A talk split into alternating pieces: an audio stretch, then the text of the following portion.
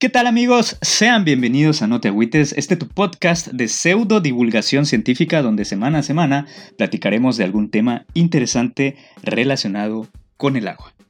El día de hoy estamos no solo con uno, sino con dos invitados especiales y se va a poner bien padre aquí porque platicaremos de un concepto que requiere entenderse como una tripleta o un trío dependiendo cómo, qué tan coquetos nos pongamos en este momento. Ya estoy viendo las caras acá de los invitados. Y pues es un tema especial que trataremos eh, porque es... O sea, yo, le tengo un gran cariño a este tema y ya van a ver por qué. Porque incluye a la península de Yucatán como una sola, una entidad. ¿Sí? Entonces vamos a estar platicando sobre esto que incluso aquí en la península de Yucatán no lo conoce toda la gente. Entonces, básicamente nos vamos a hacer una chaqueta mental sobre qué hubiera ocurrido aquí en la península si nunca hubiera vuelto a formar parte de México. Porque sí, alguna vez la península de Yucatán fue un país autónomo y tenía ya todas sus funciones, tenía himno, tenía escudo, tenía todo. Entonces, pues nada, estamos aquí y me voy a permitir hacer la primera presentación. Con cada vez menos peso, un vato que ha sido funcionario público, que ha sido dirigente estudiantil y un miembro selecto de aquella tierra que para todo hacen referencia a los delfines. Eh, actualmente lo pueden contratar para impermeabilizar su casa Así que directamente desde Ciudad del Carmen, Campeche, aunque a algunos no les guste, Arlán Centeno. ¿Qué tal, amigo? ¿Cómo estás? Espérame que estoy llorando por tan bonita presentación. Jamás habían leído una semblanza tan bonita y tan profesional en ninguna de las presentaciones en donde he estado. Pero muchísimas gracias, Iván. y la verdad es que estoy... Ya, empezamos con la polaca. Estoy muy contento. estoy muy contento de, estar aquí en, No Me Agüites. Es un podcast que he escuchado ya desde, desde que inició contigo. Así que estoy muy contento de participar y dejar fluir todo lo que se nos venga a la mente. Ok, qué, bueno que te gustó tu presentación. Sí, entonces vamos a, ir ahorita con el, con el otro invitado. Ya más adelante vamos, vamos a platicar un poco sobre qué estás haciendo y todo, ya más al final del capítulo. Pero ahora vamos a presentar a alguien cuyo estado natal es Quintana Roo, aunque a veces no lo quiera reconocer. Estamos hablando del mismísimo José Antonio Badía, pero la versión Morelos Fobiste de aquí de Mérida. Y esto lo digo básicamente por lo satánico y por el bigote tipo Freddie Mercury que se carga. Y este es el vato más mala copa y desobligado cuando se pone mala copa. Tenemos aquí a Gerardo Zapp, mejor conocido como Hersh. ¿Qué onda, güey? ¿Cómo andas? It's Britney Beach. No estoy. Hay que aclarar este punto. Amigos, yo dejé el satanismo, ya me rehabilité, soy Yuri cristiana ahora. no, es cierto. Seguramente. No, pero ajá, mm, realmente todos me conocen como Hersho. Para los que no saben qué hago, pues no hago nada, solo existir. Y aquí andamos participando. Ya era mi momento de participar después de, de tantos capítulos.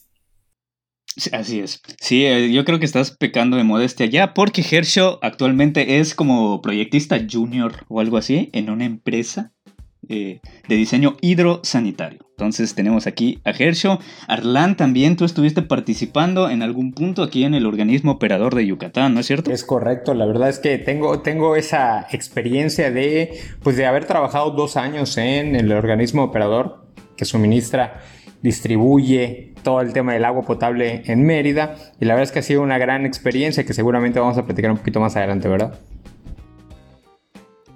Perfecto, sí, así es. Vamos a estar platicando de eso y amigos, hoy los se preguntarán por qué los he reunido hoy. Y es porque vamos a hablar pues de este país y del qué hubiera sido si jamás se hubiera reintegrado a México porque para todos es conocido que ser mexicano es ser chingón, realmente, ¿no? Pero ser yucateco es otro pedo, güey. O sea, somos otra cultura completamente. Y es que acá tenemos bien definida nuestra identidad. Tenemos nuestras propias palabras, nuestras propias comidas, costumbres y hasta nuestro propio acento. Entonces, eh, ustedes como, como, foráneos, vamos a ponerles allá, ¿no? Eh, realmente, pues ustedes han vivido mucho tiempo aquí en Mérida. Pero ustedes como foráneos, como quintanarroense, como campechano, que son, ¿Ustedes se sienten parte de esta cultura? ¿Se sienten yucatecos? sí, realmente creo que mucha gente incluso llega a confundir y cree que soy yucateco, pero no, no soy yucateco, soy quintanarroense. Eh, pero al final, ajá, tal vez toquemos este punto más adelante. Las raíces son las mismas. Eres quintanarroense, eres campechano. Ah, podrías decirte yucateco a sí mismo. Eh, llevo como más de 13 años viviendo aquí en, en, Yucatán y es algo que, que ahora yo cada que me identifico sí soy soy yucateco. Meridano aún no me siento meridano pero yucateco sí. Oye de, de, de mi parte solo se me ocurrió más. Ahorita que lo dices pues sí me siento yucateco no no mira la verdad es que yo sí soy muy agradecido con con esa tierra, se siente uno eh, en casa muy fácil, sin embargo, pues yo soy muy, muy orgulloso de haber nacido en Ciudad del Carmen, Campeche, ¿verdad? Pero sí, Orgulloso, sí, Muy orgulloso. Sin embargo, sí, este, este amor, este cobijo que te da la gente de Yucatán, eh, o sea, te hacen sentir parte, ¿no? Y, ahorita que platicabas esto, me, me, recordaba, oye, ¿y dónde están, dónde está la parte tabasqueña? ¿No ves el meme este que decía que la única parte de Tabasco, la única parte de Tabasco que no se inunda es Mérida? Eso era un meme porque y ya, se inunda, ¿no? Y ya se inunda si, no, si no viniste a Mérida a estudiar, de verdad fuiste tabasqueño. Además. Sí, güey, e-, es cierto, igual eh, ahora que lo decías, sí, es cierto, recibimos acá a toda la gente que, quiera venir. No es hate, ¿ah? no es hate, nada más. Si, nos agarran en redes sociales, de repente somos medio agresivos, pero ya una vez acá sí te tratamos bien, güey, así que e-, es, es pro mame sí, no, No, no vaya a salir de aquí algún Lady Peep o algo así, un linchamiento social. Sí, sí, sí. Guay. Amigos, si van a visitar o van a venir a residir en Yucatán, por favor, no hablen mal de la comida. Aunque no les guste, aunque no les guste y aunque tengan razón, no hablen mal de la comida porque les va a ir muy mal. y bueno, precisamente ahorita que estás platicando de, Tabasco, hay allá una pequeña conexión. Este sí es cierto. Y, y es que vamos a empezar hablando de historia, ¿sí?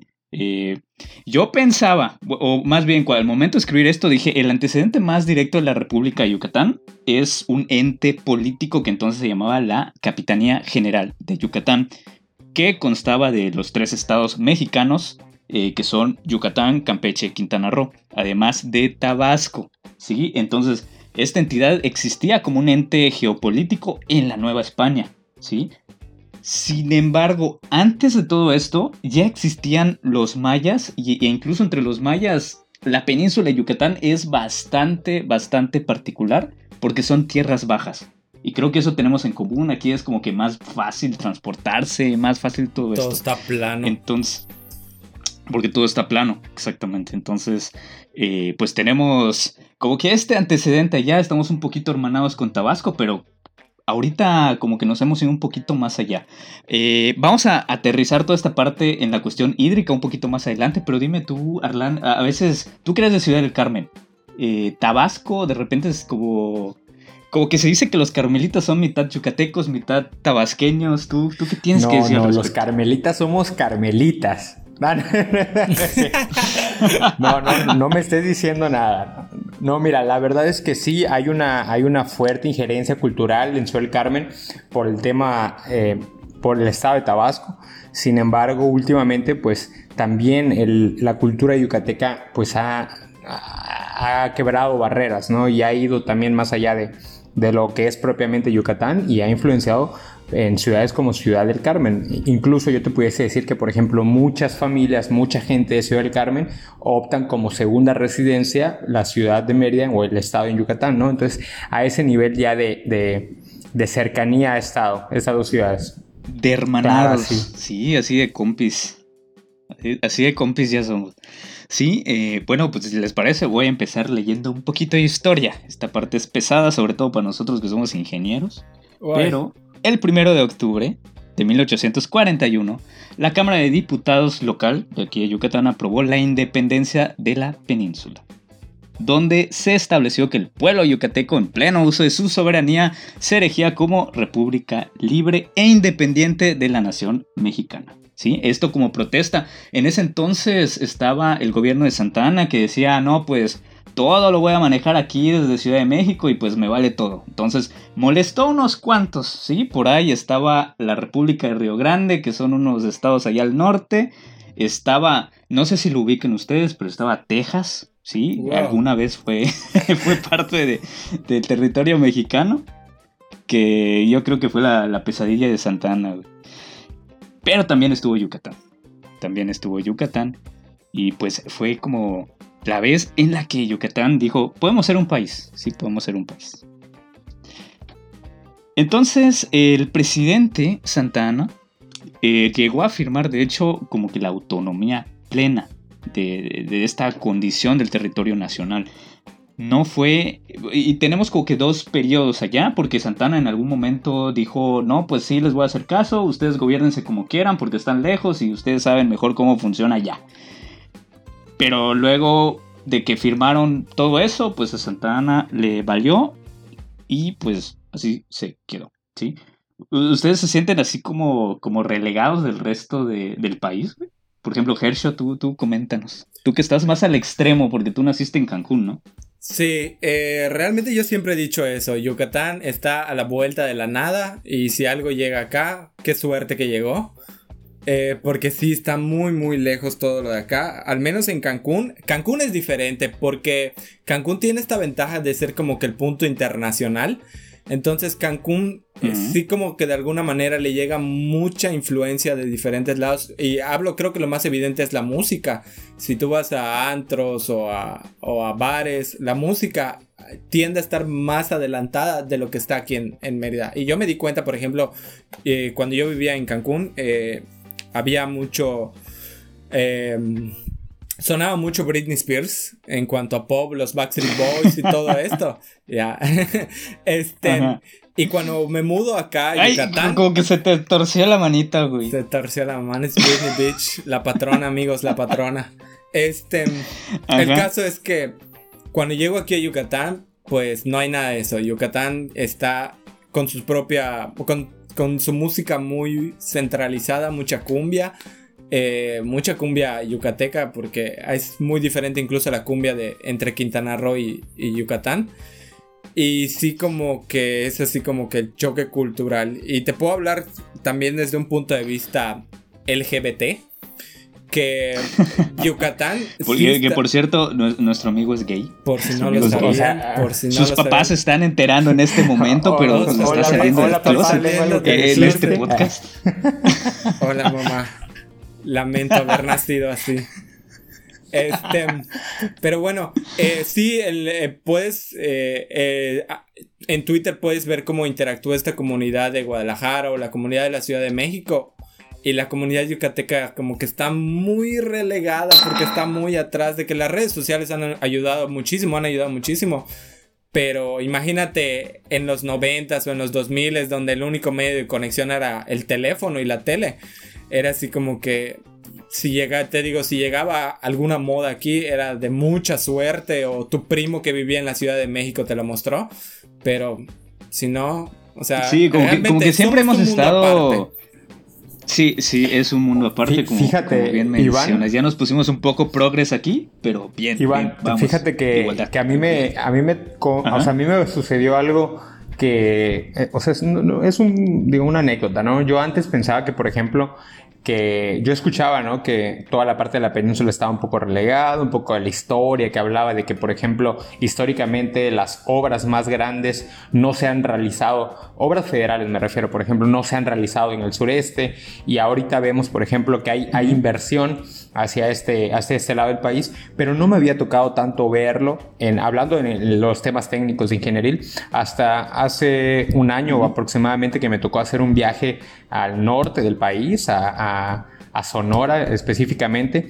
Y cuando llegas a un estado en donde industrialmente está muchísimo más avanzado, te das cuenta, por ejemplo, los campos de riego, el tema de cómo se abastecen de agua, eh, las distancias que tienen que recorrer eh, el, agua para poder distribuirse en la ciudad y te das cuenta que cuentan con mucha infraestructura completamente diferente a la cual contamos acá, no solo por las diferencias que hay en el tema hídrico, pero sientes que estás en otro lado. O sea, oye, esto no ha llegado a Yucatán y de pronto empiezas a, a, investigar, oye, ¿por qué? Oye, históricamente te das cuenta que la mayoría de los presidentes que han ocupado la silla presidencial en México o han sido del norte o han sido del centro del país.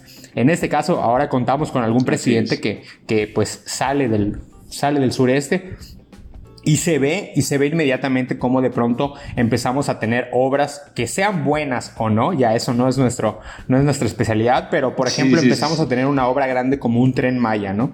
Cosa que, que difícilmente se había visto. Un tren Maya y y la refinería de dos bocas que está ahí cerca. No, excelentes obras, pero este, pero, pero a, lo que voy, a lo que voy es que eh, esto, esto nos lleva a pensar que en efecto había un desplazamiento no solo por el distanciamiento territorial, sino también por, por el, digamos que, destinar fondos, recursos para obras.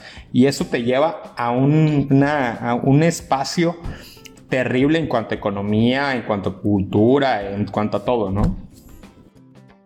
Claro, sí, sí, sí, yo igual lo pienso, como que mm, cuando llega la gente al poder, como que sin querer o con querer, pero tiende a irse a los problemas que él conoce. Entonces, si eres del norte, pues conoce los problemas del norte, quiere solucionar esos problemas, si eres del centro, si eres del sur, siento que sí, sí, sí es un poco así. Pero, pues sí, como bien dices, igual las necesidades hídricas son otras completamente. Aquí tenemos agua donde sea, de hecho hasta nos sobra, como, como lo pueden ver en este momento. Eh, eh, en cierto fraccionamiento del norte de Mérida, lo pueden ver. Con, acá con mis vecinos todavía andan inundados. Acá con mis vecinos. Sí, sí, sí, sí. Entonces, igual es eso, ¿no? O sea, nos sobra y por eso como que no la valoramos, no invertimos tanto y pues ahí están las consecuencias y está pues todo el panorama, ¿no? Entonces, bueno, eh, retomando un poquito esto, no les quiero aburrir demasiado con historia porque pues no es un podcast de historia, pero Yucatán fue independiente dos veces, dos veces, la última vez que, que se regresó para acá, para México, le quitaron el estado de Campeche, ¿sí? O sea, como que a Yucatán le fueron quitando partecitas que son los estados que conocemos hoy, como Campeche, como Quintana Roo, ¿sí? Que eh, Quintana Roo, de hecho, era hasta un territorio. Quintana Roo no, era un estado hasta el 70 y algo. Yucatán, eh, perdón, Quintana Roo seguía siendo un territorio, no era un estado. Sí, o sea, la diferencia en eso es que no tienen, corrígeme si me equivoco, pero como que no tienen representación, ¿no? O sea, simplemente este es nuestro terreno, aquí lo tenemos, pero pues no hay gente suficiente como para que pueda votar, como que para que tenga una voz, algo así. Sí, era, era básicamente el, hijo que no quieres. Hasta que empezó a producir millones de dólares. Ah, hasta, entonces... que descubrieron que el turismo existe. Exactamente. mira, esa va a ser la conclusión de este episodio. Vamos para allá. Porque vamos a empezar a hablar de cómo sería Yucatán si fuera un país, obviamente, en cuanto a sus características hídricas y en cuanto a sus características, digamos como que de rankings, ¿sí? En qué lugar se ocuparía a nivel mundial si, si fuera un país realmente. Entonces yo creo que un tema muy importante es la población, porque bien decíamos, Quintana Roo no era considerado un estado porque no había población. Entonces, si hoy por hoy Yucatán decidiera independizarte, se tendría 4.5 millones de habitantes. No sé si ustedes alcanzan a dimensionar cuánto es esto. no, la verdad no. Es mucho, pero no sé cuánto es mucho. Güey, es que a mí me pasaba que, y que yo leo a partir de millones, a partir de miles. Sería más o menos eh, como. Mi cerebro. Sería como las Américas y Cauquel juntos, ¿no? Ah, no, no es sí. Eh, eh, ¿qué, les iba a decir? que, no podemos dimensionar la cantidad de gente que son 4.5 sí, sí, sí. Es que metiste un tema político allá y, yo así como de, ay, ¿qué, está pasando? no lo esperaba. más o menos una referencia pudiese ser eh, el, estado de Yucatán actualmente cuenta aproximadamente, tengo entendido, como con un poquito más de 2 millones de habitantes. La ciudad de Mérida cerca, cerca del millón, entonces eh, podemos replicar unas 4 ah, Méridas, ¿no? Cuatro Méridas, ok. Exactamente, serían como cuatro Méridas. De hecho, allá hay un tema medio complejo por toda la población flotante que hay, que es algo que pasa, por ejemplo, en Ciudad de México. Porque no viven allá, pero allá trabajan. Entonces, eh, está medio complicado.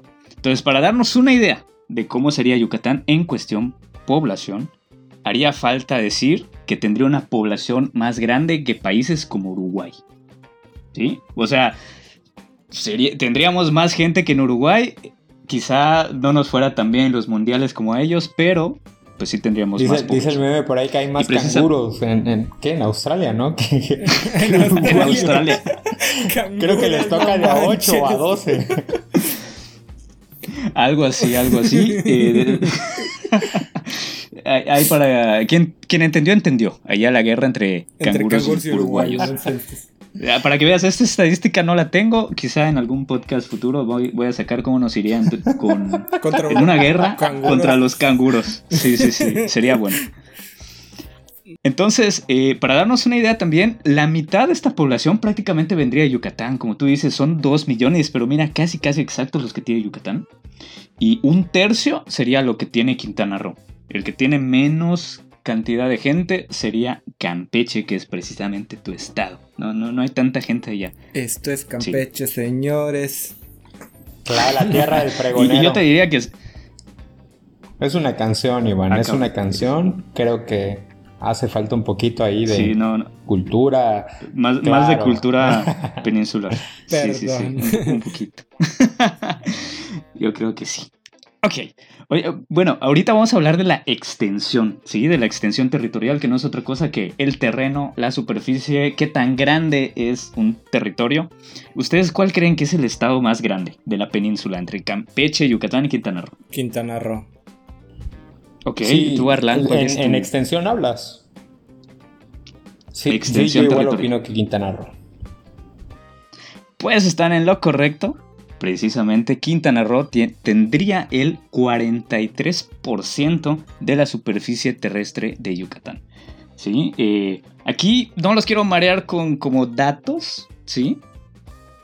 Porque pues es muy difícil dimensionar realmente los territorios, ¿no? Pero Yucatán tendría más o menos el mismo tamaño que tiene Grecia. Yucatán como península, un país importantísimo.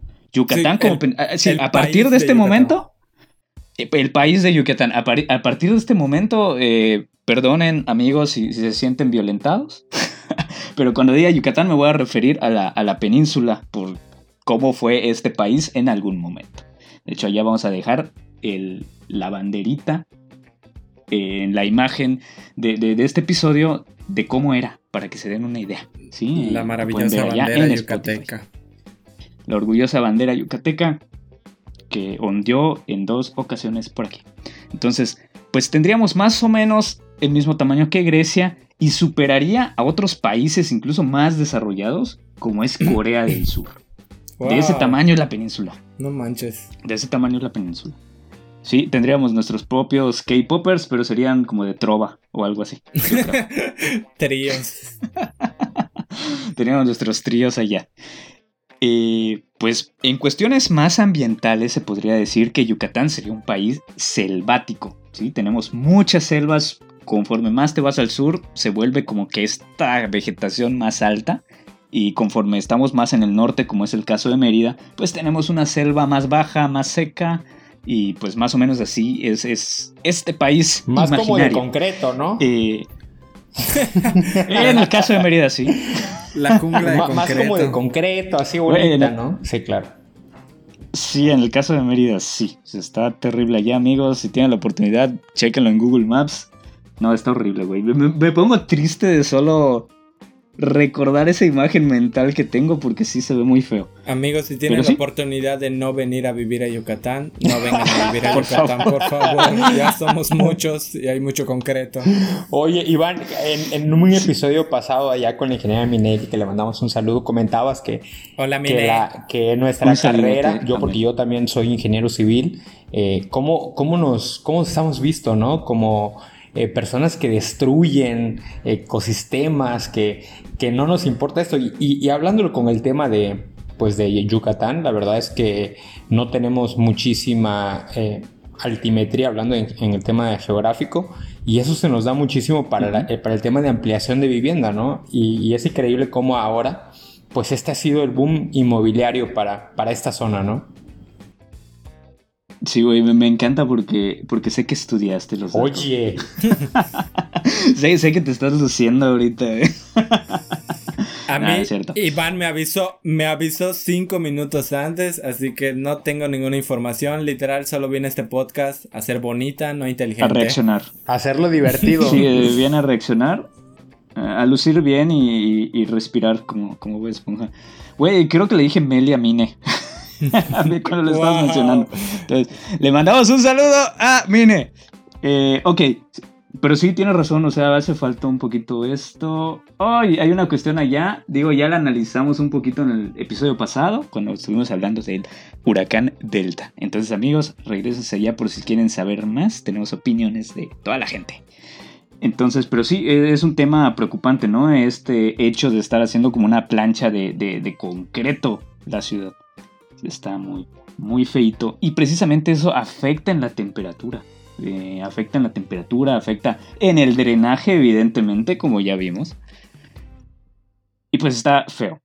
Eh, Yucatán, por ejemplo, tendría un promedio de temperatura, esto anual, de 26 grados centígrados. ¿Qué tanto le creen a esta cifra? Guay, no. Pues depende. te, puedo hablar de yo que he vivido en pueblo y yo que he vivido en ciudad. Y sí te puedo decir que sí creo que llegue, ajá, que sea 26. En los pueblos hace mucho frío. Creo que mientras más te alejes de Mérida, más frío se pone el, pueblo.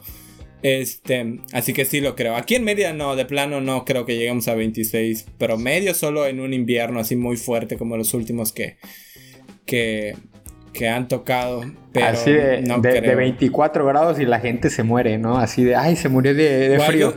Guay, yo sí, yo, yo saco mi, mi chamarra así de, de, ah, piel de borrego. mis guantecitos, mi acoluche en Canadá. Ya me imagino el auditorio de, de, otros estados, cómo se han de reír. Ay, mira, esos tienen frío con 24 grados.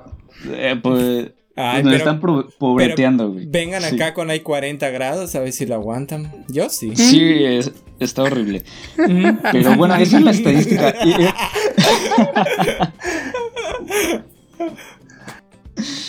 Y, realmente, pues sí, esa es la estadística. Eh, por ahí hice un ponderado entre el territorio y pues esta temperatura para saber más o menos cuál sería la temperatura promedio, pero sí, o sea, realmente no varían mucho.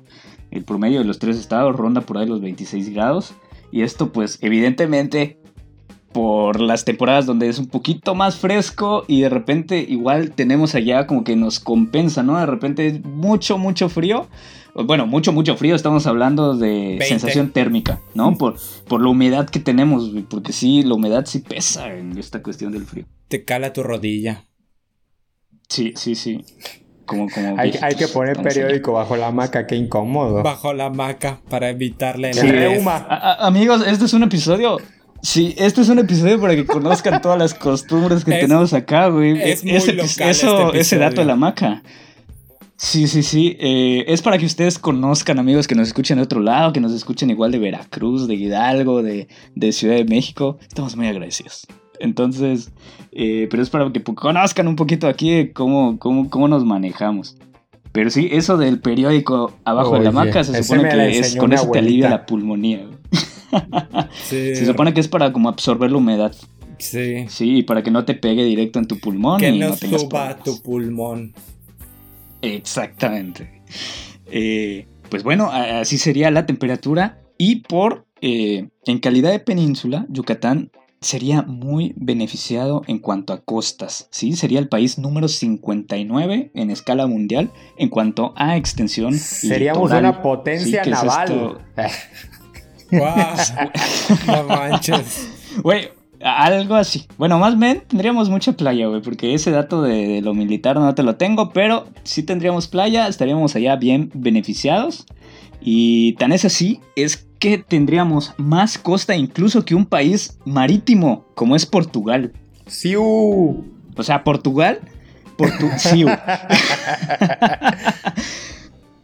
Portugal eh, precisamente se llama así porque pues es un puerto, ya sabes, andante allá entre eh, Oporto, ¿no? Que es, que es la ciudad más importante a nivel, digamos, históricamente. Yucatán tendría más costa que Portugal, como ven. Y precisamente Quintana Roo también sería quien aporte más, más playas. Sí, tendría el 61% de todas las playas de la península y Yucatán sería el que menos tuviera, con 17% nada más. ¿Sí? Yo digo que es algo congruente, ¿no? Sí. Tal vez no nos llamaríamos Yucatán con tanto puerto, ¿ah? Puede ser, puede ser. Nos llamaríamos, no lo sé, Cisalito, por ejemplo. Güey. Ay, sí. Nueva Cital. Referencia local, disculpen a los que nos escuchan fuera. Cisalito. Eh, y bueno, pues Yucatán no sería precisamente un país con grandes ríos, de hecho por eso nos caracterizamos, ¿no? Porque somos una roca prácticamente que absorbe todo el agua que llega y no tendría tantos ríos. Sin embargo, eh, pues tendríamos en algunas partes por ahí del sur, como Campeche, donde se encuentra el río Candelaria, ¿sí? Que tiene 402 kilómetros de longitud. ¿sí? ¿Ustedes dimensionan esto, güey? O sea, ¿alcanzan a, ver cuánto es 400 kilómetros de longitud? Mm, no, realmente, no soy. Soy soy muy malo con las distancias. Yo lo mido todo en tiempo, o sea, de aquí a todo en centímetros, ¿no? E, e, en pulgadas si me toca hablar con un gringo. Señorita. Ay, eh, nos ponemos internacionales, güey. Ah, chao. Tengo ahí mis, tierras en Brasil. Los, business. Los mm. business. ¿Cómo se llama? Caipirinha con tequila. Ah, la vez sí es cierto. Caipirinha con pastor. Güey, Arlan. Eh, es que Hershey está en un grupo que se llama Caipirinha con tequila, güey. Con unos brasileños. Con unos brasileños. Ah, ah, Esperemos que no te regañe tu novio.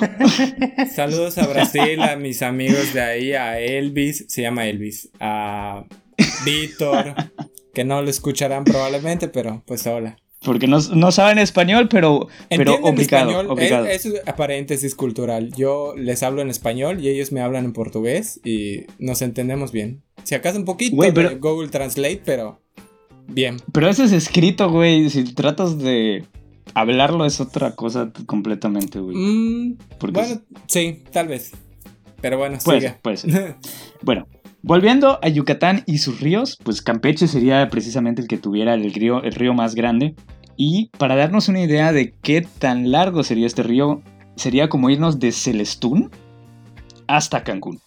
Ah, ya, ahora sí ya lo dimensiona. Ahora sí, ahora cambia la cosa. Sí, sí, sí, sí, sí, es bastante. Sería, para, para los que no, no alcanzan a dimensionarlo. Imagínense el mapa de México, céntrense en la República de Yucatán, céntrense allá en la península y sería como cortar horizontalmente Yucatán, más o menos así. Sí, sí, está largo. Sí, sí. Entonces, otro río considerable, por ejemplo, sería el río Hondo, que precisamente sería la división natural entre la República de Yucatán, como ya, ya le voy a llamar a partir de este momento, porque cada vez mi sentido nacionalista va más allá, y Belice. ¿Sí? Entonces tiene, tiene allá 150 kilómetros, que sería más o menos como irnos de Valladolid a Mérida. Algo así. Ok, no es tanto. ¿Ustedes cuál creen que sería... ¿Cómo? Ah, nada, no es tanto. O sea, realmente comparado con el otro, no, no es tanta la distancia. Fíjense, entre eh, amigos, que ahorita que por ejemplo comentabas este tema de, los ríos, a pesar de que no son muchos, al tener estos dos ríos, ¿cómo pensarían ustedes? que, digamos que en el caso hipotético de que Yucatán fuera la república, ¿cuál sería el uso o qué tanta tecnología o qué, o qué necesidad hubiera de aprovechamiento de estos ríos? ¿Cómo se los imaginan? Porque ahorita vas y la verdad es que, no, no, hay tanto aprovechamiento eh, en estos ríos, no hablando de tecnología, energía, eh, más que para la pesca y todo. ¿Cómo se lo imaginan? Guay. es que yo, yo, aquí el entrevistador, eh, el entrevistado se volvió entrevistador, pues está bien, me gusta. Sí, de hecho, este, para el próximo capítulo, amigos, tendremos de invitado al ingeniero Iván. Iván Cámara. Oye, este, sí, o sea, como que no le damos mucha importancia a los ríos de repente. Obviamente aquí en Yucatán pues imposible porque no tenemos ríos. Pero en otras partes sí, desde siempre me queda esa duda. Yo creo que seríamos como que otro país la de centroamericano, ya sabes, Yucatán más o menos así sería eh, en cuestión como que ya práctica, pragmática, viviendo allá en, un país. Yo siento que nos asemejaríamos más, por ejemplo, a Guatemala que a México, ya saben. Mm. E, es mi impresión. Y esto se vería reflejado como que en la tecnología, güey, por... No, no sé, es, es mi impresión. ¿Ustedes qué piensan? Yo, pues, ajá, hablando específicamente de los ríos, pues no sé qué tan profundos sean aquí como para poder poner una presa. Pero sí estaría muy interesante este pedo de, de poder tener nuestro propio sistema de energía. Que invariablemente tendría que ser así. Porque si ya somos un país, eh, no podemos depender de, de, de quién nos alimenta a nosotros. Chiapas. Chiapas nos alimenta de electricidad a nosotros. Entonces, este. Pues sí, creo que sí habría tal vez por ahí unas presillas. Eh, la, división que tenemos con, con, Belice, pues sí lo vería un poco difícil porque pues, ajá, es como que división política terreno de, dos lados, pero, pero no sé, o sea, se vería muy interesante. Y también cambiaría desde el punto de vista en cuanto a, creo yo, la ingeniería, porque realmente la, algo por lo que no se caracteriza, el eh, me refiero a ingeniería eh, escuela, no me refiero propiamente a la construcción.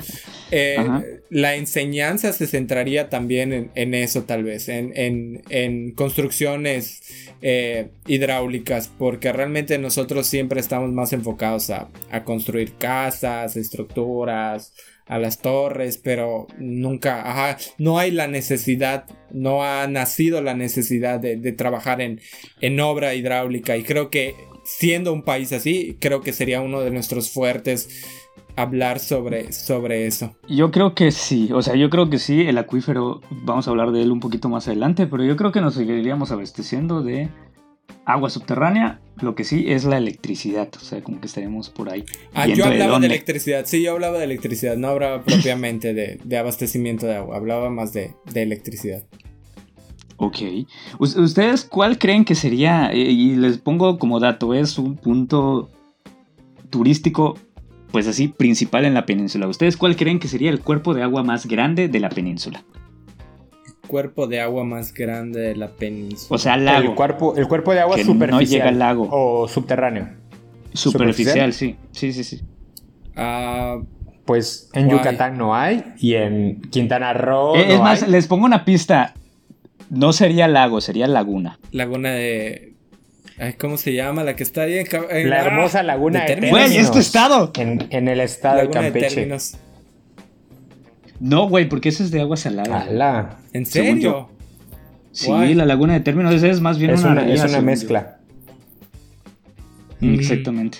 Laguna. Eh, el cuerpo de agua más grande sería Bacalar y allá estás mm. fallando como Quintana Roo en Sejercio. Sobre todo por la parte sur, güey, que tú siempre te quejas de eso. Ah. De que como que hay una división allá. Pero sí, sería Bacalar, localizado en Quintana Roo. Y es una laguna de 42 kilómetros de largo. Más o menos la diferencia que hay entre Mérida y Progreso. Entonces bastante, bastante grande. Me voy a ir acá con un combo breaker porque si no nos vamos a tardar muchísimo. El punto más alto de Yucatán sería el Cerro Champerico, que sería de 390 metros sobre el nivel del mar. Por ahí, ahí se están riendo todos los que están en otros estados, ¿sí? Pero en materia hídrica, Yucatán sería un país muy beneficiado. El, promedio de lluvia en Yucatán sería de 1167 milímetros de lluvia al año. Sería el país número 76, eh, como que en la lista esta de más lluviosos, menos lluviosos. Y más o menos, para darnos una idea, llovería lo mismo que en Eslovenia, por ejemplo. Claro, igualito. La aldea escondida entre la lluvia. yo, sé que no es un gran parámetro, pero por ejemplo superaría en lluvia a países como Bolivia. ¿Sí? Entonces no estamos tan mal por ahí. Esto hablando como de, agua meteórica, agua de, la atmósfera. Del cielo. ¿Sí?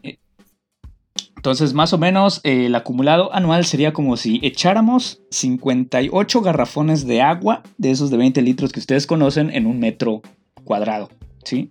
En un tanque de metro cuadrado.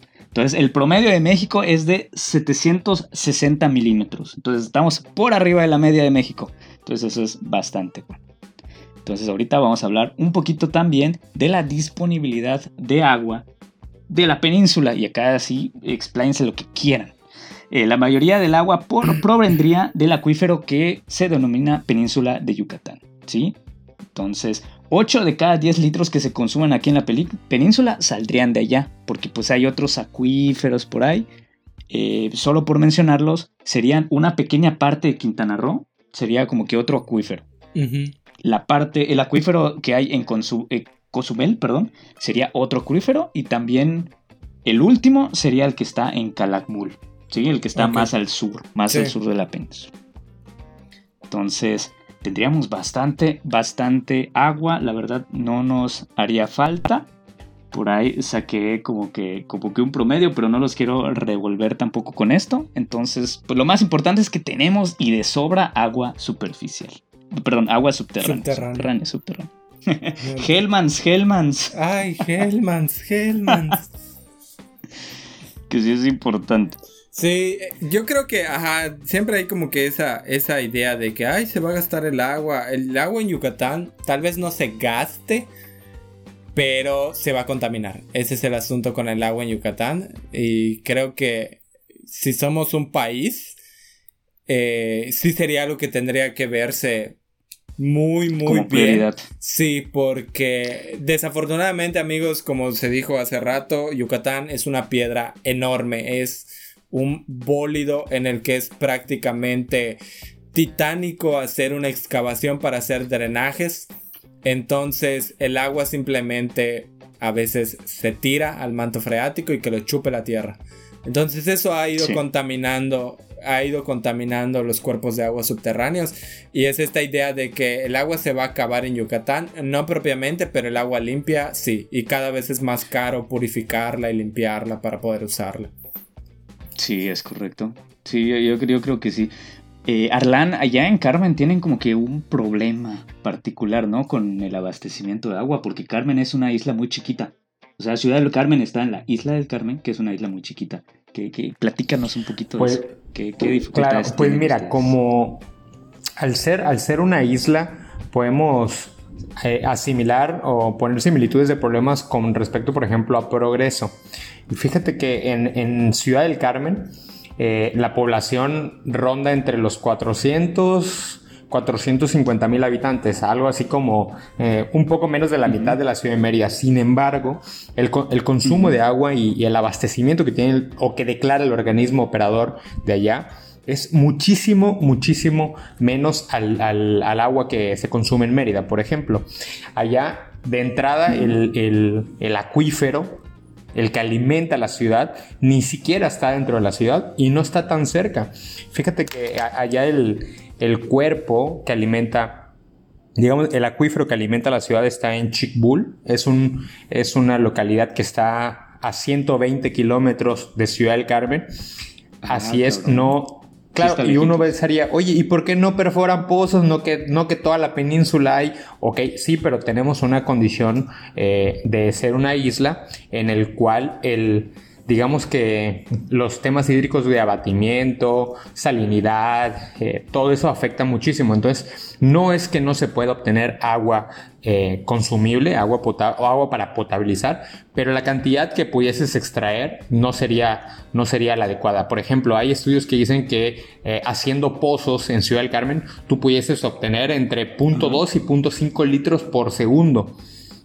Aquí en Mérida yo te pudiese decir que una de las plantas potabilizadoras, como es la planta 1, te da sin problemas 50 litros por segundo. Hay una, hay, una distancia, hay, o sea, hay, un, hay una diferencia abismal. Entonces, 120 kilómetros se tiene que alejar para buscar un acuífero en Chitbull y esto se rebombea a través de cuatro cárcamos de rebombeo que para las personas que, que conocen la carretera que va, por ejemplo, de Mérida a Ciudad del Carmen, eh, pasando Sabancuy empiezas a ver cárcamos de rebombeo.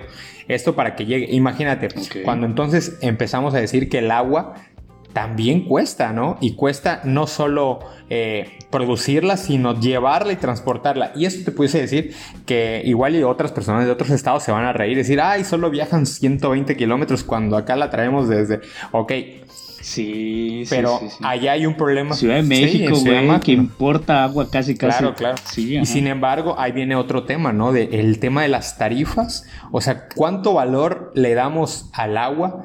¿Cuánto, ¿Cuánto significa que nosotros abramos la llave a cualquier hora y que hay agua, ¿no? Y, y, al, y al, final decimos, ay, pago mi recibo y son 110 pesos cada dos meses. Y no, no, y no entendemos todo el valor. Sí, güey, que eso, eso pasa también en Ciudad del Carmen. Sin embargo, Oh, es, un tema complicado. Súper complicado. Entonces, allá te digo, ese, ese sería una bronca como la que tiene acá el municipio de Progreso. Eh, que de, hecho ellos también llevan su agua desde la comisaría de Temozón, aquí en la ciudad de Mérida, ¿no? Exactamente. Amigo, yo, estuve eh, inmiscuido en ese proyecto hace un tiempo. Ay, se echó a perder por eso, ya me acordé. Sí, sí, sí, yo creo que sí. No, me quité antes de que se echara. vetado de progreso, vetado de progreso. Güey, ah, es un tema para, otro podcast. vamos a meter uno de, experiencias allá, de que... Experiencias fallidas. Cuando casi te asaltan. Sí, sí, sí, güey, cuando casi te asaltan en, el sur de Mérida por querer cobrar el agua. Es terrible, es terrible.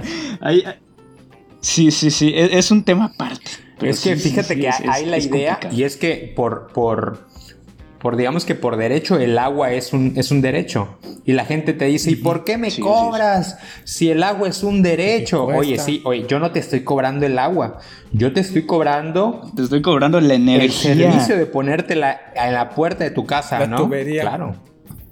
Sí, sí, sí, es correcto. Sí, e, es un tema complicado, güey. Estaría excelente. Es más, vamos a apartar ya un, un, episodio para hablar de organismos operadores exclusivamente. Eh, pero sí, sí, es un tema bastante interesante. ¿sí? No, no lo quiero ningunear acá, pero sí, sí, sí, sí, sí, sí, es correcto. Eh, pues es un... Eh, ya me hiciste tener flashbacks así horribles. Porque todo esto del abastecimiento es allá, sí, sí tiene su, su complicación. Ahorita no estamos hablando tanto de abastecimiento, estamos hablando como, como de factores más naturales. Sí, claro. Entonces, solo eso, eh, pues sí tiene ya su, importancia propia. Amigos, paguen el agua, no sean así. No sean este, codos, no, no se pasen de codos, malditos perros. Sí, sí, sí, porque sí cuesta y es un recurso muy, muy importante. Entonces, pues seguimos. Eh, los principales sitios de conservación de Yucatán, por mencionar uno por estado, serían las reservas para Campeche de Calakmul, Sí, para Quintana Roo sería Ciancán y para Yucatán sería Celestún. Todas estas conocidas tienen como que haya cierta importancia, ¿no? Eh, de, biodiversidad, son reservas ecológicas. Eh, y los principales riesgos también de la península, ¿ustedes cuál creen que sea? Yo, creo que es un tema vigente ahorita, hoy por hoy. ¿Cuál creen que sea? Yo, yo identifiqué dos. Huracanes, para empezar de plano la entrada de huracanes. Y no sé qué tan tanto sea en otros estados, pero al menos aquí en Yucatán y, sobre todo en el centro de Yucatán, sequías. Cuando nos toca la temporada de calor con sequías, eh, se pone muy fuerte, se pierden cultivos y luego llegan las langostas y se comen todo. Sí, de hecho eh, fue lo que puse. Estamos como que en el extremo. Y eh, aquí vale la pena decir cambio climático. ¿sí? Conforme se altera el cambio climático, el balance natural de las cosas, tenemos más de esta cosa. Entonces tenemos pues esta, ¿cómo, ¿cómo, decirlo? Este desequilibrio entre la distribución de agua por lluvia, que es la sequía, y también tenemos los huracanes, que es completamente lo opuesto. y además tenemos... Exactamente, amigos que, que ven Pokémon, el que entendió, entendió. El más crítico, a mi consideración, sería precisamente la calidad del agua. Para mí sería la calidad del agua y creo que, que lo estamos viendo, ¿no? Este, esta cuestión que tú decías, Arlan, este, no, no, no profundizamos tanto, pero por ejemplo, en Isla del Carmen, pues, ¿por qué no podrían? ¿Tú, dijiste dos litros por segundo, por minuto? Por que no, el, pozo te daría entre .2 y .5 litros. Sí, es casi nada. Güey, medio litro por segundo. No, no es nada. Sí, imagínate. O sea, te estás hablando. Claro, que es 500 veces lo que Lo que se plantearía sería una batería así gigantesca de pozos que al final también dañarían al, acuífero, ¿no? Romperían mantos salinos, etcétera. Por eso técnicamente se, se, pues se, va, se ve la vía de traer agua. Sí, está complicado. Precisamente por esta parte de la intrusión salina, amigos, eh, existe algo que se llama intrusión salina que lo que hace es que lo que saques de tu pozo sea agua salada. Entonces no la puedes consumir porque es agua salada. Entonces no, no, no puedes hacer nada con ella. Y es precisamente lo que pasa ahí en Isla del Carmen. ¿sí? A, esta característica le llamamos calidad del agua porque la puedes tener, pero a la vez no la puedes consumir, no la puedes, utilizar para nada. Aquí tenemos otro tema igual polémico que es eh, la producción de ganado, particularmente el porcino. ¿sí? Entonces, tenemos allá la contaminación del acuífero igual por esa parte, por toda la caca que dejan los, los cochinos allá. Pero ah, qué, qué, qué bien cómodos estamos con nuestra cochinita los domingos. Guay, guay. No. algo algo que, que tal vez para los que no son de aquí, eh, algo que noté mientras he viajado por todo México es que Yucatán come demasiado, demasiado, cochino. Sí, demasiado. Algo que yo siempre he dicho, guay, ¿por qué Yucatán es tan, tan obeso? Y te das cuenta, o sea, la, la, la diferencia en, en, en, lo que come la gente. En, en, el, en el centro de la República hay mucha, mucho vegetal, comen mucho vegetal y, y res. Aquí es cerdo, cerdo con manteca y envuelto en grasa. Entonces. Sí, hoy precisamente comí por ahí. Pero qué rico está. Pero qué rico está. Sí, sí, unos ricos pibitos y toda la fritanga que se les puede ocurrir. Eso igual, güey. Ahí les tengo como que este choque cultural igual. Platicaba con una amiga hace unas semanas y me decía que ellos estaban comiendo pescado. Así, eh, en su día estaban comiendo pescado. Digo, a Hershey no le gusta. A mí me encanta, ¿eh? Güey, estaban comiendo ¿Pero de dónde era tu amiga? A mí igual, güey. De Hidalgo, güey. Ah, o sea, un estado que no tiene salida al mar y como que en su diario estaba comiendo pescado. Tienen lagos. Sí, o sea, sí, hay de dónde sacarlo. Pero el punto es que Yucatán come más cerdo de pescado a pesar de tener muchísimo un puerto, sí. Entonces, ay, es allá donde empiezan las congruencias, incongruencias, perdón, y como que esta parte de consumo local, pues igual está todo eso, ¿no? Digo. Ah, e, es un tema igual, medio polémico. Pero qué rico está el lecho. Pero qué rico está el lecho. Sí, y qué rica está la cochinita, y qué rico están los pibes que estamos cerca Ya huele, dice. Ya huele. El huele. a huele a pib. Pibes in the air. Ahí para, para todos. Pero bueno, eh, yo, creo que con esto ya describimos un poquito de cómo, cómo estamos aquí en la península. Pero sí, e, este es un dato que yo creo que es el dato del podcast, amigos. Están llegando al dato que vale la pena. Sí, por mucho. Yucatán como, como país recibiría a 26.5 millones de turistas internacionales al año. O sea, serían poquito menos de 27 Méridas vienen a visitar Yucatán como península. Güey, este es un dato así, güey, Yucatán sería potencia mundial en turismo. turismo. Amigo Gersho, ¿Por qué crees que sería? ¿Por qué creo que sería? Para empezar, las playas. Creo que Quintana Roo está catalogada entre una de las playas más, más bonitas de... Cancún, perdón, está catalogada entre las playas más bonitas del mundo. Eh, y sí es muy bonito Cancún. En playas. Este, a mí me gusta más lo, como los que están en la periferia. Ah, sí, donde no, no, llega tanto el concreto de Cancún. hay que aclarar este punto, gente que nos escucha. Eh, yo viví en Cancún en los 90, 95 al 2000 y sí tengo recuerdos del 95 al 2000. Eh, yo estuve, yo me quité de Cancún en el 2002, creo. Este, el caso es que pues sí recuerdo mucho y nos llevaban, a mí me llevaban mucho a la playa.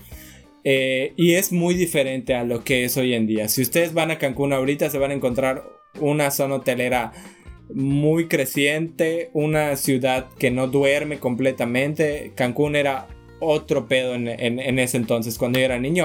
Y las playas eran más tranquilas, las playas eran más locales si querías verlo desde, desde, desde ese punto y tal vez un poco más desde, y tal vez un poco más vírgenes, eh, porque sí había playas que mi papá nos llevaba a no sé qué. Playas ocultas. Sí, punta, no sé qué, puerto, no, la sé qué.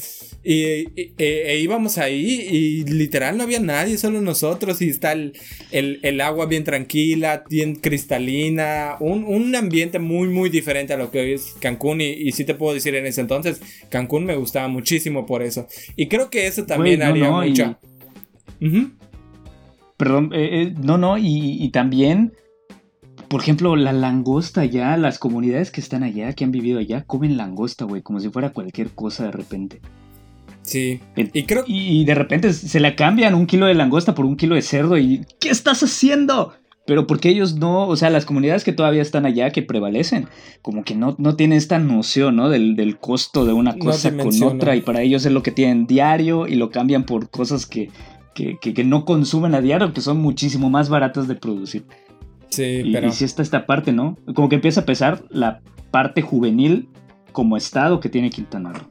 Sí, y creo, creo que otra cosa que nos haría crecer en turismo sería Chichen Itza y toda la cultura maya. O sea, el hecho de de, captar la atención mediante las zonas arqueológicas, vestigios y realmente la cultura maya creo que es bastante famosa a nivel mundial. Eso es lo que atrae a, muchos turistas, venir a, a, vestirse de blanco en Chichen Itza el primero, el 21 de marzo. Fíjate, a tomar Fíjate que justamente, justamente cuando hacías la pregunta, Iván, yo, yo, te iba a comentar, ¿no? O sea, ¿a, qué, a qué creemos que le, le atribuimos que venga tanta gente? Oye, Basta con irse a un solsticio a, la, a Chichen Itza para ver gente de todo el mundo y así, de verdad, miles de personas.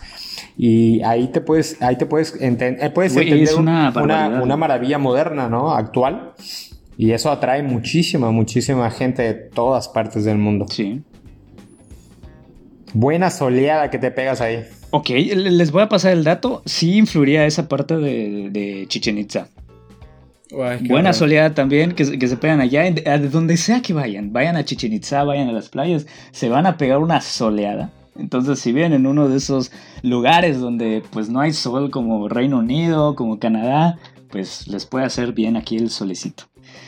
Entonces, un saludo les voy a contar que nos escuchen en Reino Unido. Ustedes, o sea, de entrada. Hola. Amigos, eh, Yucatán, ¿ustedes qué, eh, qué, en qué top pondrían a Yucatán si fuera un país? En top.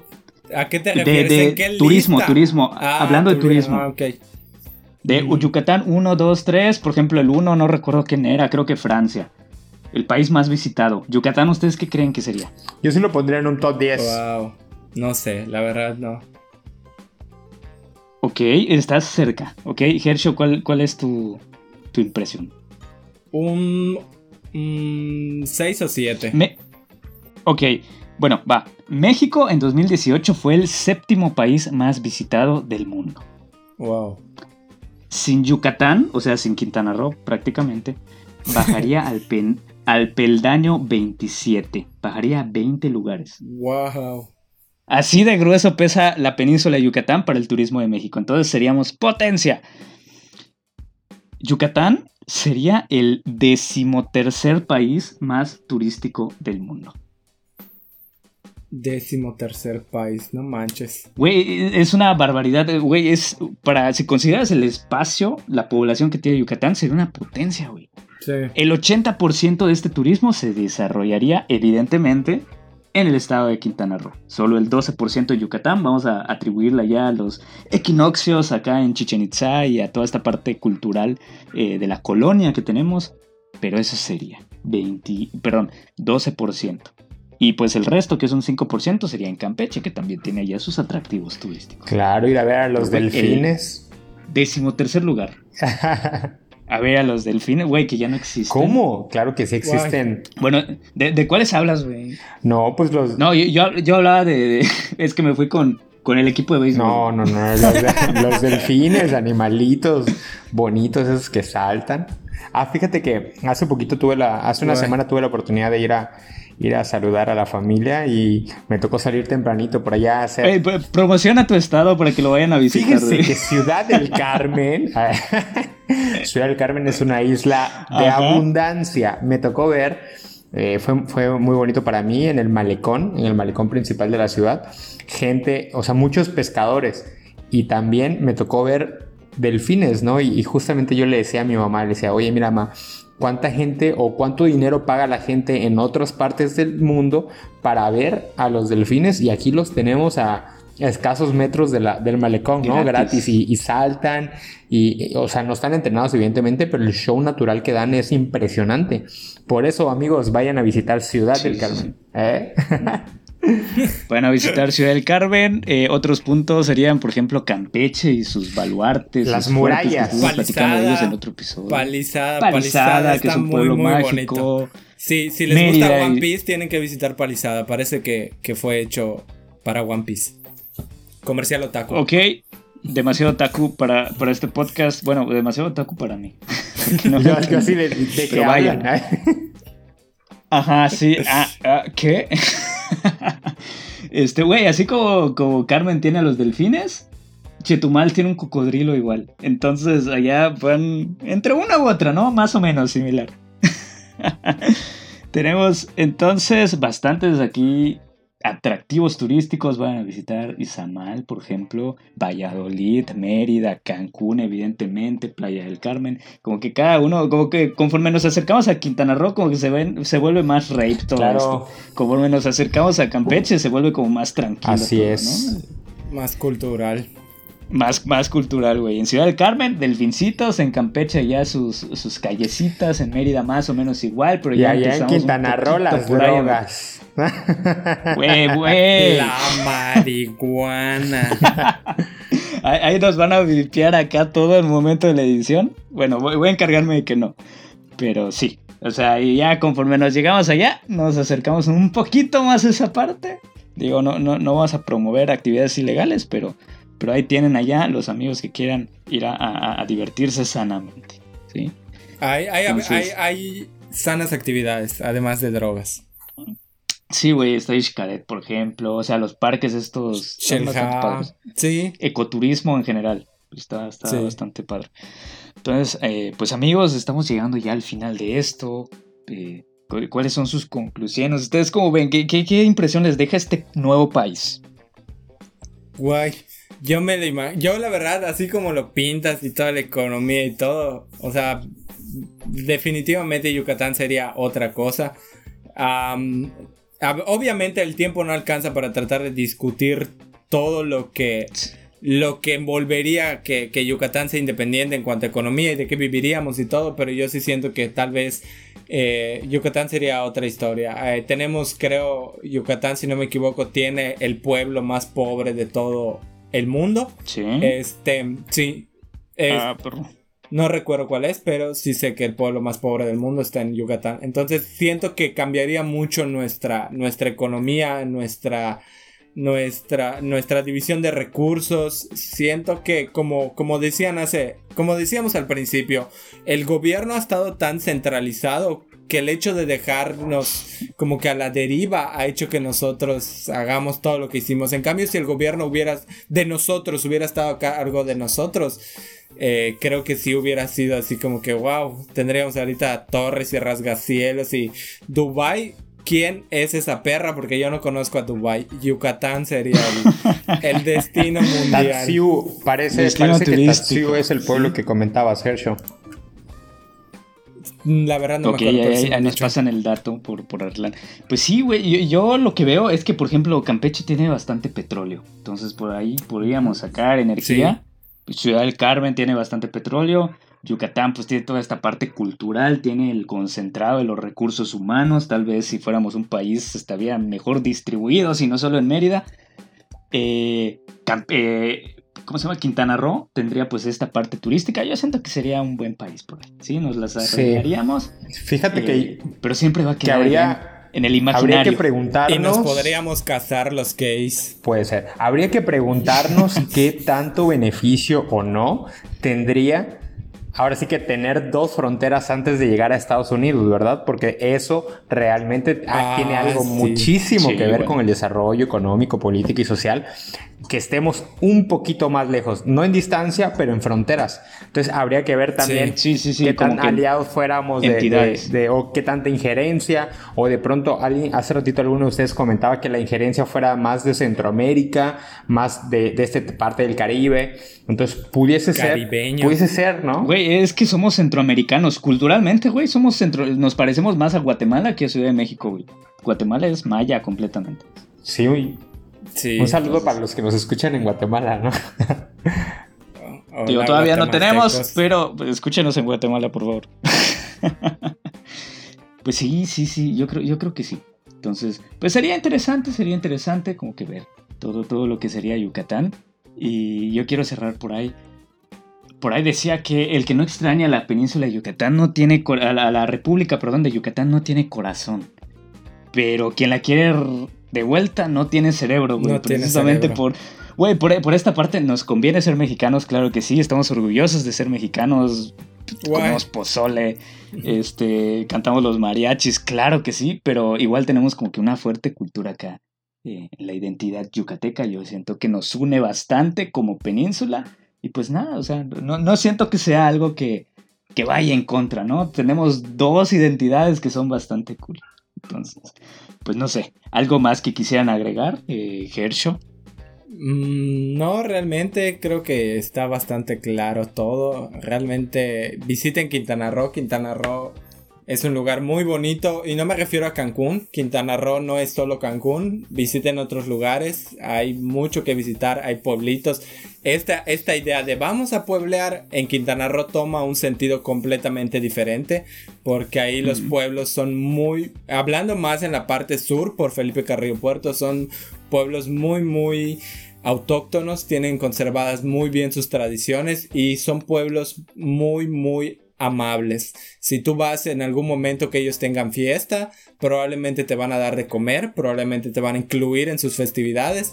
Y un, sería... rico relleno negro, El relleno de negro sería lo último que, que recordarías ah, de todo lo que hay que comer ahí. Hacen unas fiestas increíbles de comida y me refiero a fiestas, son fiestas muy diferentes a lo que conocemos en, en Yucatán. Son fiestas meramente, me atrevería a decir, mayas eh, tienen un trasfondo cultural muy importante. Entonces dense una vuelta por Quintana Roo, ahí promoviendo Quintana Roo. Es un lugar muy, muy, muy bonito. Creo que yo siempre lo he dicho, estoy muy orgulloso de ser quintanarroense, pero qué oso ser cancunense.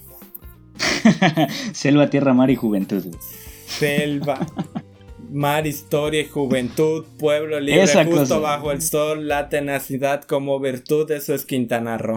Es el himno, amigos. Perfecto, perfecto. Nosotros tenemos un himno aquí, pero, pero no, lo, no lo sabemos. Ay, el himno de eh, Yucatán está muy feo. Ay, perdón. Está muy feo. Lo siento, pero en algún momento igual representó a Quintana Roo. Así que pues, con eso cerramos. Arlan, Arlan, ¿tú alguna conclusión que quieras dar para invitar a tu estado, que, que invitar a tu ciudad? Fíjate que ahorita que cantaban el himno yo hacía memoria en la primaria el himno de que nos tocaba cantar e iba así, liberales y heroicos patriotas. Ay, te sentías así bien carmelito, ¿ah? Nomás no poder. y este, yo les, diría que ha sido un ejercicio bastante, bastante interesante el hecho de, pensar cómo estos tres estados se, pues se plantearían en, una, en un caso hipotético, ¿no? Ha sido bastante divertido. El tema obviamente que nos compete mucho en, el tema ingenieril, yo creo que habría muchísimo, muchísimo talento. Eh, las, mismas necesidades nos, nos hubieran llevado a, nos hubieran obligado a, explorar nuevas tecnologías, nuevas eh, formas de generar energía, yo creo que en el tema energético, en el tema ingenieril, habría muchísima, muchísima competencia. En el tema de suelos y precisamente en el tema hidráulico, yo creo que habría una, una, un sentido completamente distinto al que hoy tenemos. La verdad es que muchísimas gracias por invitarme, ha sido un placer. Eh, que, sentirme un poquito más antes de, antes de que cierres, Sí, sí, perdón, antes de que cierres, este, tú te estás emprendiendo algo por ahí ahorita, así que menciónate. es, mi, es mi momento. Véndete. Véndete. Pues mira, voy a aprovechar estos 30 segundos para comentarles que sí, que yo hace eh, algunos meses estaba en el sector público, estaba eh, en, en un organismo operador y sin embargo por cuestiones de salud, por cuestiones meramente personales, decidí hacerme un lado y ahora pues estoy emprendiendo, estoy haciendo algo que siempre había querido, que es crear una empresa constructora propia, siempre con, con una visión muy joven, muy innovadora, el hecho de, ser bastante ético, bastante profesional, bastante honesto, que parece trillado y parece que todo el mundo te lo dice, pero pues para los que me conocen, pues sabrán que, es verdad, ¿no? De mi parte cuando, cuando lo comento y actualmente pues nos estamos dedicando muchísimo al tema de los mantenimientos correctivos preventivos en losas, en mantenimientos residenciales y en muchísimas cosas más y las aspiraciones son muchísimas para, para una empresa, pero pues yo creo que ya pronto hablaremos de ello. Yo creo que sí, eh, pronto vas a estar sonando. Eh, ya, ya, ya tenemos hora y diez minutos hablando. Yo creo que nos podemos extender por así un montón. Ya parecemos Harry Potter. el tiempo. Sí, güey, sí. Señor de los Anillos. Señor de los Anillos versión extendida. Pues, eh, güey, ya ni chance de hablar de Yucatán, güey, de, de, por qué tienen que venir a Yucatán pero pues ya lo saben. Entonces este podcast es para que vengan a Yucatán, es la, realidad. Así que Secretaría de Turismo, si, si pagaste a los influencers en Uxmal, patrocínanos, o sea, ¿qué te cuesta? sí, la verdad. Eh, pues con eso estamos llegando ya al final de este bonito episodio. Ya ni respondimos las preguntas porque no nos dio tiempo, pero en otra ocasión les vamos a responder las preguntas. Eh, y, pues nada, estamos muy contentos aquí porque nos siguen escuchando. Esperamos que les guste mucho este episodio. A mí me encantó. Yo creo que fue bastante ameno, bastante ligero. Síganos en nuestras redes. Ay, ya me estoy muriendo coronavirus. La Lolita eh, Yala. sí, sí, sí. Eh, ya salió, ya, salió. ya salió. pues síganos en nuestras redes sociales. Eh, pues nada, estamos aquí muy agradecidos. Gracias a los dos por haber estado. Gracias por y pues escúchenos prontos. Hasta la próxima. Y ya lo saben amigos, el agua es la fuerza motriz de la naturaleza y también lo hubiera sido de la hermana República de Yucatán. Así que nos vemos, que estén muy bien y hasta la próxima. ¡Bravo! Adiós.